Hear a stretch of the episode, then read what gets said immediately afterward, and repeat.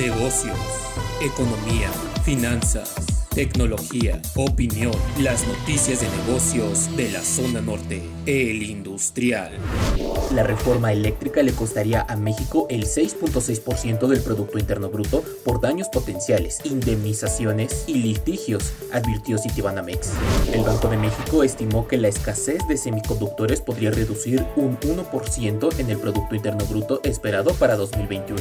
El proyecto de presupuesto de egresos 2022 otorga al IMSS, ISTE, Pemex y CFE 1.34 billones de pesos en pensiones y jubilaciones, un 39% de su gasto.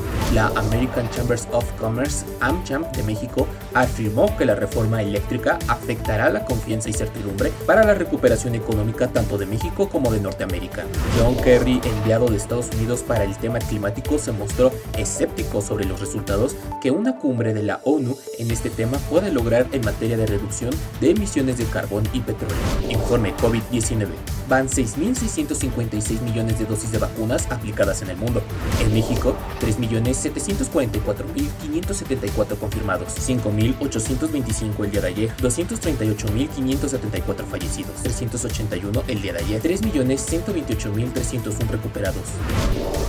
Para el industrial, Jonathan Arismendi,